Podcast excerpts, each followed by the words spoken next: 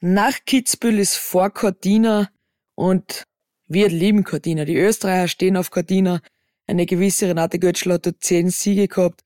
Eine gewisse Ramona Simhofer ist die einzige, die was bis jetzt dort zwei Abfahrten hintereinander gewonnen hat, also innerhalb von 24 Stunden. Und das grandiose Zauchensee-Rennen unserer Damen vor einer Woche. So ein ähnliches hat es in Cortina auch schon mal gegeben, und zwar 2019. Ich hab bis dorthin eigentlich, oder bis vor kurzem glaubt, dass das in Zauchensee alles überstrahlt hat, was ich die letzten zehn Jahre gesehen hab. Dem war nicht so. Es ist ähnlich gelaufen wie in Zauchensee, auch wie in Cortina vor fünf Jahren. Liebe Conny, wie hast du das Wochenende schlussendlich verdaut und bist du bereit für Cortina? Was dahinter steckt, dein Podcast für den Skiwinter. Ihr wolltet schon immer mal wissen, was wir Mädels auf der Skipisten, im Skiraum oder generell besprechen? Dann schaltet ein, wir halten euch am Laufenden. Dieser Podcast wird präsentiert von Steiermark Tourismus. Die Steiermark ist nicht umsonst das beliebteste Urlaubsland der Österreicher. Und wir wissen das, weil wir, wir vor das sind.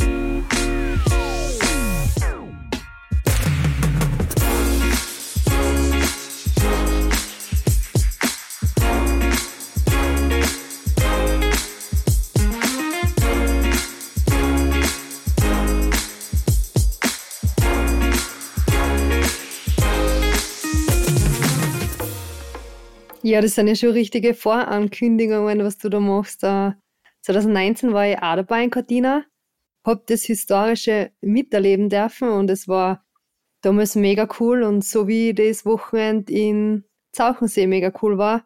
Ich muss sagen, es hat ziemlich an meine Kräfte gezerrt, auch im Nachhinein. Also ich habe schon ein paar Tage nachher noch gespielt und habe mir jetzt da, habe das Gefühl gehabt, ich wäre ein bisschen krank bin Gott sei Dank nachher nicht krank geworden, aber es war einfach Akku leer und dann habe ich daheim wieder aufgeladen, dass ich topfit und 100% frisch wieder im Kopf Richtung Cardina fahre. Es gibt ja Nachwuchs im Hofe Hütter. Dazu einmal ein bisschen. Bella ist der schöne Name. Was kannst du uns noch alles dazu erzählen? Genau, wir haben eine, also unser Chevrolet-Hochland-Rind-Mischung hat Zwillinge gekriegt. Und es sind zwei mega kleine, süße Wollknäudel rausgekommen. Und ja, sie sind einfach lieb. Und ich meine, das Traurige daran ist, die Bella, die was vielleicht ein paar auf Instagram gesehen haben, die ist von der Mama nicht gar akzeptiert worden und die ist, die lebt jetzt bei meinem Onkel im Stall und wird mit der Flasche aufgezogen, weil der eben auch einen Stall hat und der hat eine Box wir haben daheim nur Freilaufstall, beziehungsweise ja, die halt was draußen sein können und da hätte das Kleine nicht überlebt. Also das eine Kleine, der, die Bella eben, wohnt jetzt bei meinem Onkel und das andere, der Josie, das männliche, der männliche Teil der Zwillinge, den wollte die Mama und auf den schaut die Mama und er ist jetzt in der Herde drinnen. Aber die Bella, wie gesagt, die wird ein bisschen Kuschelkuh und wird jetzt von der Hund aufgezogen. Also ist jetzt gerade wie ein Teddybär, die Bella. Oh mein Gott, sie ist einfach so lieb. Darfst du nicht laut sagen, ich war letztens spazieren, also Gott sei Dank hat mich keiner gesehen, weil die Männer nicht alle haben voll Vogel. Aber es war lustig und sie war voll brav. Wie bist du auf den Namen gekommen? Ja, die Mama heißt Blondel und durch das, dass es ein Mädchen ist, muss man mit B anfangen. Und die Bella Wright, eine amerikanische Skirennläuferin, die, wenn ich zum Beispiel von meinem kleinen Pferd oder von die Kia oder irgendwann eine Story oder Foto auf Instagram meine tue, sie kommentiert alles. Also sie ist mega ähm, tierfanatisch und schreibt immer, ah, ich muss einmal kommen, die sind so lieb und ich muss euch immer besuchen kommen. Und jetzt habe ich mir gedacht, ja, wenn es mit B anfangen soll, sie heißt Isabella und ihr Spitzname ist Bella, da haben wir gedacht, das passt jetzt eins zu eins und zu Ehren ihr habe ich jetzt die kleine Bella getauft. Wie cool ist das? Ja, dann wird es nicht mehr lang dauern, bis die Bella bei dir Urlaub macht in der Spitlenz hitten. Ja, genau. Ich habe sie ja schon eingeladen, die ganzen Amerikanerinnen, weil wir kennen noch die Rennen beziehungsweise zwischen die Trainings immer heimfahren. Sie bleiben jetzt da eigentlich vor Weihnachten bis zum Finale Ende März in Europa und Heuer haben sie nicht einmal richtige Base, was ähm, wirklich immer zurückkommen können, sondern ja, fahren von einem Ort zum anderen und müssen schauen, dass zwischendrin einfach so Kleinigkeiten wie, wie wir schon geredet haben, letzte Folge, Wäsche waschen können und alles. Und darum habe ich zu einer gesagt, wenn es einmal passt, können sie alle gern vorbeikommen in unser Apartment. Ich glaube, sie sind eh nicht so ein großes Speed-Team. Es müssen sie normal schon ausgehen bei uns daheim und dann gehen wir mal die Bälle anschauen. Kannst du dir das vorstellen, dass du von Mitte Dezember bis Ende März auf einem anderen Kontinent bist, wo du keine Homebase hast? Warum haben die keine Homebase dieses Jahr? Ma, ich weiß nicht, ich habe nur kurz letztens eben mit ihm im Training geredet, beim Training geredet und da hat sie gesagt, ja, sie sind die letzten Jahre oft in Italien, in Südtirol, haben so eine Base gehabt, wo sie wirklich immer zurückkommen haben können. Und heuer ist das, glaube ich, ein wenig anders gestaltet und sie reisen von einem Weltcup-Ort zum anderen, von einem Training zum anderen weiter und wenn du halt oft in Hotelzimmer bist und eben kein Apartment hast, wo der Luxus drinnen ist mit einer Waschmaschine, dann werden so Kleinigkeiten oft schwierig und ich glaube, also für mich stelle mir das auch irrsinnig schwer vor, immer im Hotelzimmer zu sein. Apartment ist halt schon gemütlicher und das ist ein bisschen heimeliger, aber Hotelzimmer ist ja für drei, vier Monate, glaube ich, schon extrem schwer. Aber die wachsen so auf. Ich finde das brutal. Also wenn du jedes Mal, keine Ahnung, du bleibst wahrscheinlich bis wann Sonntag, Samstag, Sonntag die Rennen sind, bis Montag noch im Weltcup-Ort und dann fast weiter, irgendwo hin vier Tage trainieren, dann fast wieder weiter. Also, war brutal, da bist du nur am Bocken. Da kommst du nie zu irgendwas. Ja, aber dafür haben sie die Anreise, Abreise, die langen Autofahrten, den Stress zwischendrin, wo wir unbedingt gern haben möchten und wirklich jede Stunde daheim nutzen. Da haben wir halt noch den Stress bei der Abreise nicht und sagen, sie bleiben dort, können sie regenerieren nutzen vielleicht noch den nächsten Tag Training dort am Weltcup-Ort. Also ich glaube schon, dass er was Positives hat. Du musst halt offen sein dafür. Ja, so gesehen fahren sie am Ende wahrscheinlich weniger Kilometer als, als wir Europäer durch Europa. Wie du sagst, wenn nicht mehr gleich in die Richtung weiterreisen, was Sinn macht, hat auch was für sich. Mach jetzt eine schöne Überleitung, ist das in Ordnung? Mach. Das Ganze ist natürlich auch mental fordernd, wenn man so lange weg ist von der Familie und unterwegs ist. Wir haben leider letztes Wochenende wieder mal eine Erfahrung damit gemacht, dass immer wieder Sportler mentale Probleme haben können. Jemand berühmtes davon ist eine Lindsay Vonn, die hat einmal erzählt, sie leidet an Depressionen. Es gibt viele Fußballer, die was das öffentlich gemacht haben, dort und da. Wie siehst du das im Sport mit Mentaltraining und die mentale Komponente? Boah, ich glaube, es ist extrem wichtig, aber wie du schon gesagt hast, es ist auch, auch heutzutage noch ein Tabuthema und ich glaube nicht nur, dass es im Spitzensport so ist, ich glaube einfach, dass generell ähm, ja oft, oft ist, wo man sich denkt, dir geht's gut und im Nachhinein, wenn irgendwas rauskommt oder wenn man, wenn er sie oder er oder sie sie öffnet und sagt, okay, mir geht's nicht gut, dann merkt man eigentlich wirklich, wie es noch tief drinnen ausschaut und es sind sicher oft ähm, Spitzensportlerinnen und Sportler betroffen, die was von außen sicher immer brutal stark und wirklich 100 Prozent von denen überzeugt sind, was tun. Aber tief im Inneren kann man eben nicht reinschauen. Und ich glaube, dass es extrem wichtig ist, dass man drüber redet und dass man sich vielleicht sogar wirklich eine außenstehende Person sucht, die was da anhilft, beziehungsweise wo man einfach drüber redet, weil man, das war jetzt ganz banal und in Sauchensee, den einen Tag ist mir auch nicht gut gegangen, am Samstag eben. Und dann habe ich mit dir, mit unserer Physio, der Anja, mit einfach Trainer von daheim, bekannte Freunde einfach geredet und dann geht's einfach leichter und ja, es ist schon unglaublich, was das Reden mit einem macht, wenn man nicht alles in sich einfrisst. Wie du sagst, ob das die Familie ist oder vielleicht sogar Außenstehender, der was die Sachen von einer anderen Sichtweise sieht, ist das ganz schön gut und das kostet nichts und kann so viel ausmachen. Ja, das war für mich extrem und das Wichtigste war, das irgendwie ohne viel Emotionen zu betrachten und jetzt nicht irgendwie schlecht oder gut oder keine Ahnung, komisch dabei zu fühlen, sondern einfach ganz normal, weil es einfach menschlich ist. Was nicht, hast du in deiner Karriere mit einem Mentaltrainer zusammengearbeitet? Ja, ich habe mit zwei verschiedenen Mentalcoaches zusammengearbeitet. Das erste Mal, ich weiß gar nicht, ob wir schon mal jemals drüber geredet haben. Ich habe es beim Robert Gradke im Podcast erzählt. Ich bin das erste mit so einem Mentalcoach gegangen, weil ich eben nicht im Kader war und ich mich dafür entschieden habe, weiterzumachen und mein Skifahren verbessern wollte. Bin dann dort hier und habe eine Stunde ausgemacht gehabt und aus der Stunde sind dann drei Stunden geworden. Ich habe emotional Rotz und Wasser geredet und wir haben nicht einmal über Skifahren geredet. Also das war der volle Wahnsinn. Also ich bin hingegangen, damit ich beim Skifahren besser wäre und über Skifahren zu reden. Es sind dann statt einer Stunde drei Stunden geworden und das war echt im Nachhinein gesehen, was fast ein bisschen die Hölle im ersten Moment. Und ich mir gedacht, ich gehe da nie mehr hin.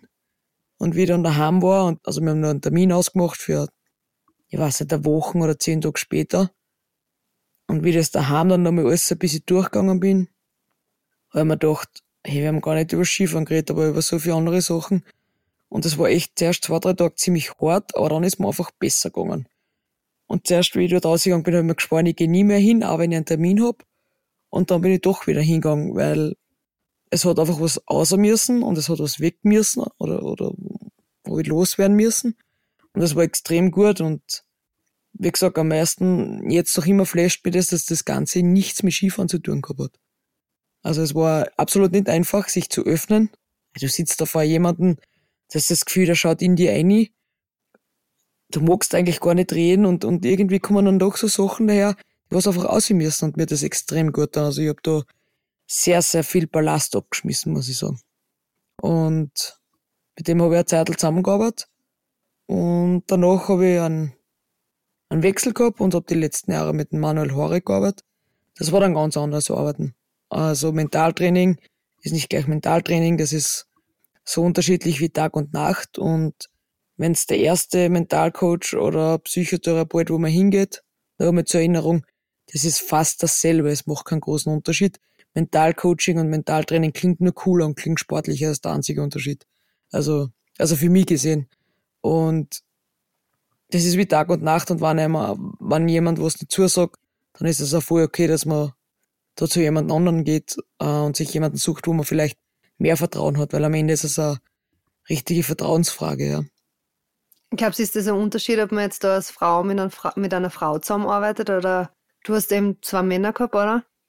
Glaubst du, das macht das einen Unterschied? Ich glaube schon, dass er einen Unterschied macht. Aber ich hab mir, nachdem du, oder du weißt, wie es ist, wir eigentlich immer mit Männern zusammenarbeiten, habe ich mir mit Männern einfach leichter da, warum auch immer, aber ich habe jetzt, seit ich klein bin, immer eine männliche Person als Trainer gehabt, als Skitrainer gehabt, immer. Ich habe früher ein bisschen Fußball gespielt, da war immer ein Mann Bezugsperson irgendwo. Und die weibliche Bezugsperson war halt die Mama, die was mich immer beschützt hat.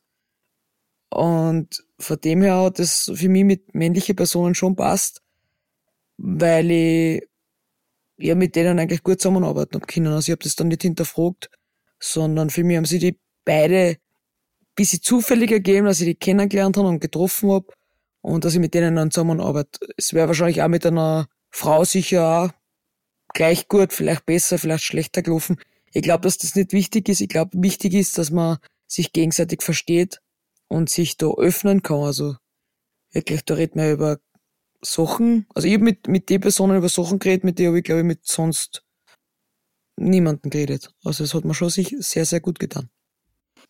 Und was mich persönlich auch interessieren hat, ist, glaubst du, tut man sich da leichter, wenn man da auf einem neutralen Boden ist, unter Anführungszeichen? Also da geht man jetzt hin und ist jetzt nicht so irgendwie voreingenommen, sondern und keine gewohnte Umgebung, sondern dass es einfach jetzt was Neutrales ist, eine außenstehende Person und da jetzt nicht viel drüber nachdenkt, so irgendwie, was man normal gewohnt ist.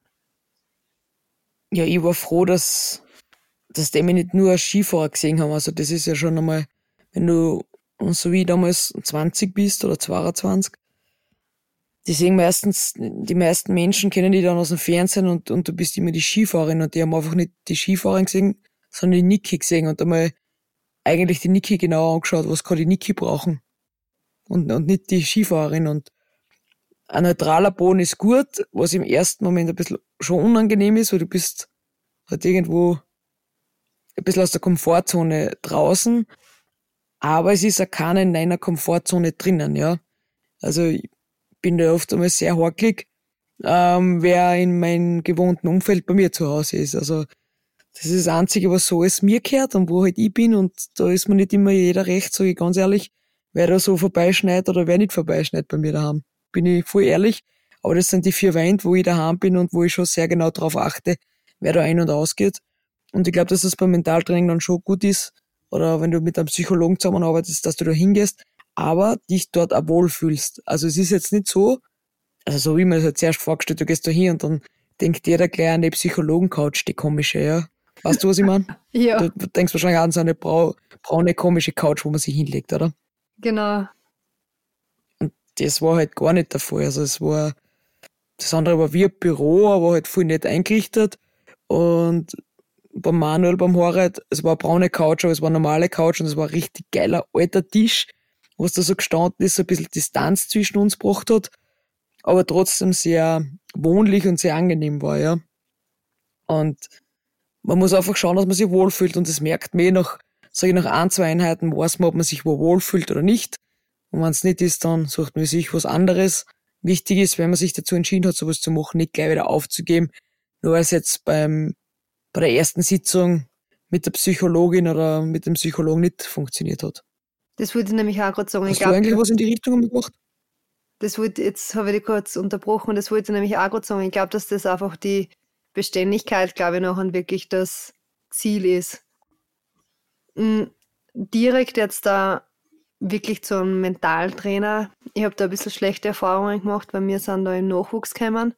Und dann Goodwill-Aktion, ÖSV hat uns vorgegeben, eben wir können, aber das wir können war eher, wir müssen dorthin gehen.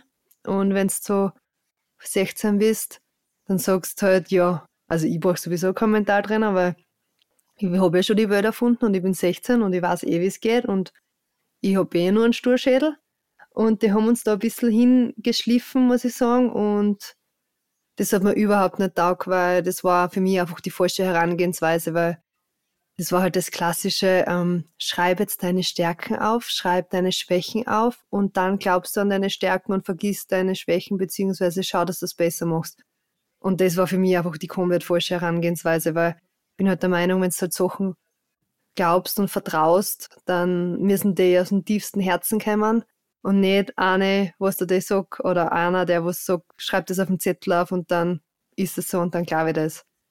Und darum muss ich sagen, für mich war es das Wichtigste, einfach, dass ich mit Leuten zu reden angefangen habe und Leute, die was mir wichtig sind. Also jetzt bin ich jetzt nicht direkt zu einem Therapeuten gegangen, aber ich habe einen Osteopathen, einen Physiotherapeuten wirklich in meinem Umfeld, wo ich sage, bei dem kann ich jetzt da reden. Nein, also der schaut jetzt nicht nur körperlich, sondern der schaut auch, dass mir geistig gut geht und dass mir mit meinen Emotionen gut geht. Und da habe ich einfach für mich einen Weg gefunden, was, was voll gut passt und wo ich mich einfach auch wohlfühle, wie du sagst.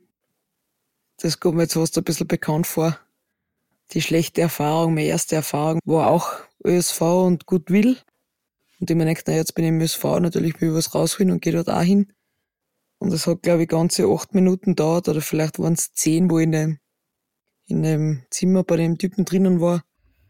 Und der sagt so, also da war ich gerade erster Kondikurs, du bist gerade, warst seit drei Wochen, dass du im ÖSV bist. Und dann sagt er, ja, was sind deine Ziele? Und ich sag so, ja, ich würde gern zur Junioren-WM in Zauchensee fahren, Heim-Junioren-WM, ich würde gern Europacup-Rennen fahren und Weltcup-Rennen. Ja, und deine Ziele? Sag, das sind meine Ziele für heuer. Ich 17 Jahre alt, ja. Der sagt, das sind doch keine Ziele. Das sage ich nicht. Also ich finde, dass das gute Ziele sind. Das sind keine Ziele.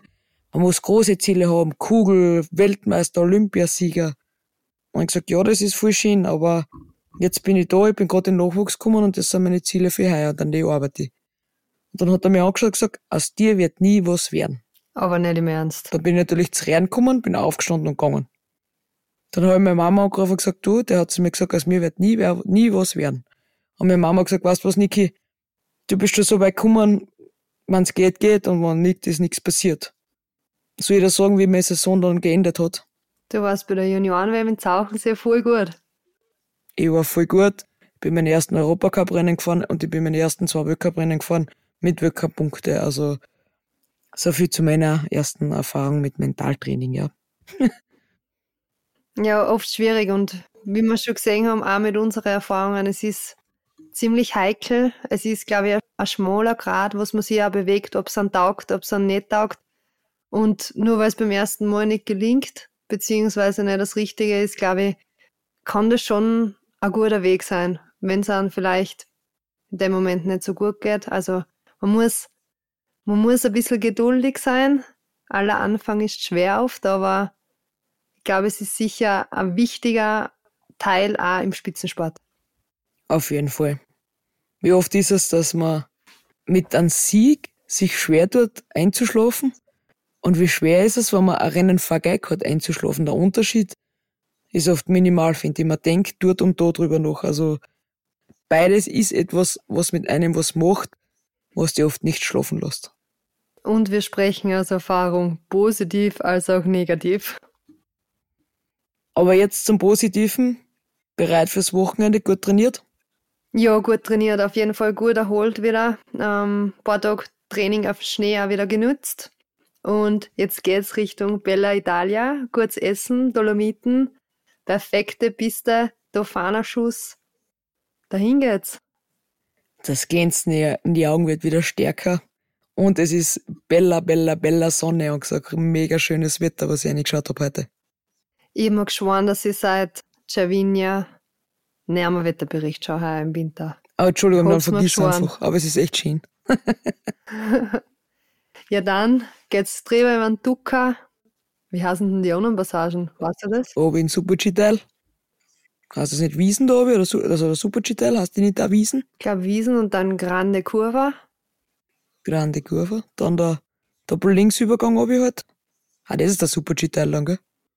Das sind immer die offenen Tore zum Asso gewesen. Ja, genau. Aber unten ist das der Ort Romerlo. Romerlo, stimmt, ja. Ist das dreifach. Das, was ein bisschen Romerlo. weghängt, die Schrägfahrt um mich. Ja. Dann das links. Wie heißt das links? Keine Ahnung. Da müssen wir uns noch ein bisschen erkundigen, dass wir da vom Richtigen reden. Und vor allem du als Kamerafahrerin, dass du das sagen kannst, wo es gerade umgehst.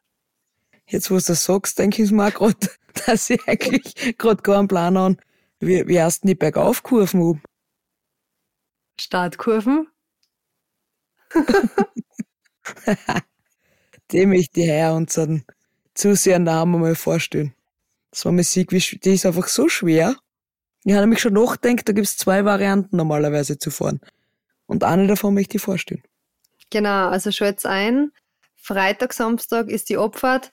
Die Schmiede wird da uns wieder eine gute Spurbeziehung. Hoffentlich bis Freitag wissen, wie die Passagen hasen. Und Sonntag das dritte Rennen am Wochenende wieder der Super-G. Ja, kann ich nichts mehr sagen dazu. In diesem Sinne. Tschüss. Bussi. Baba. Dieser Podcast wurde produziert von Branding Identity.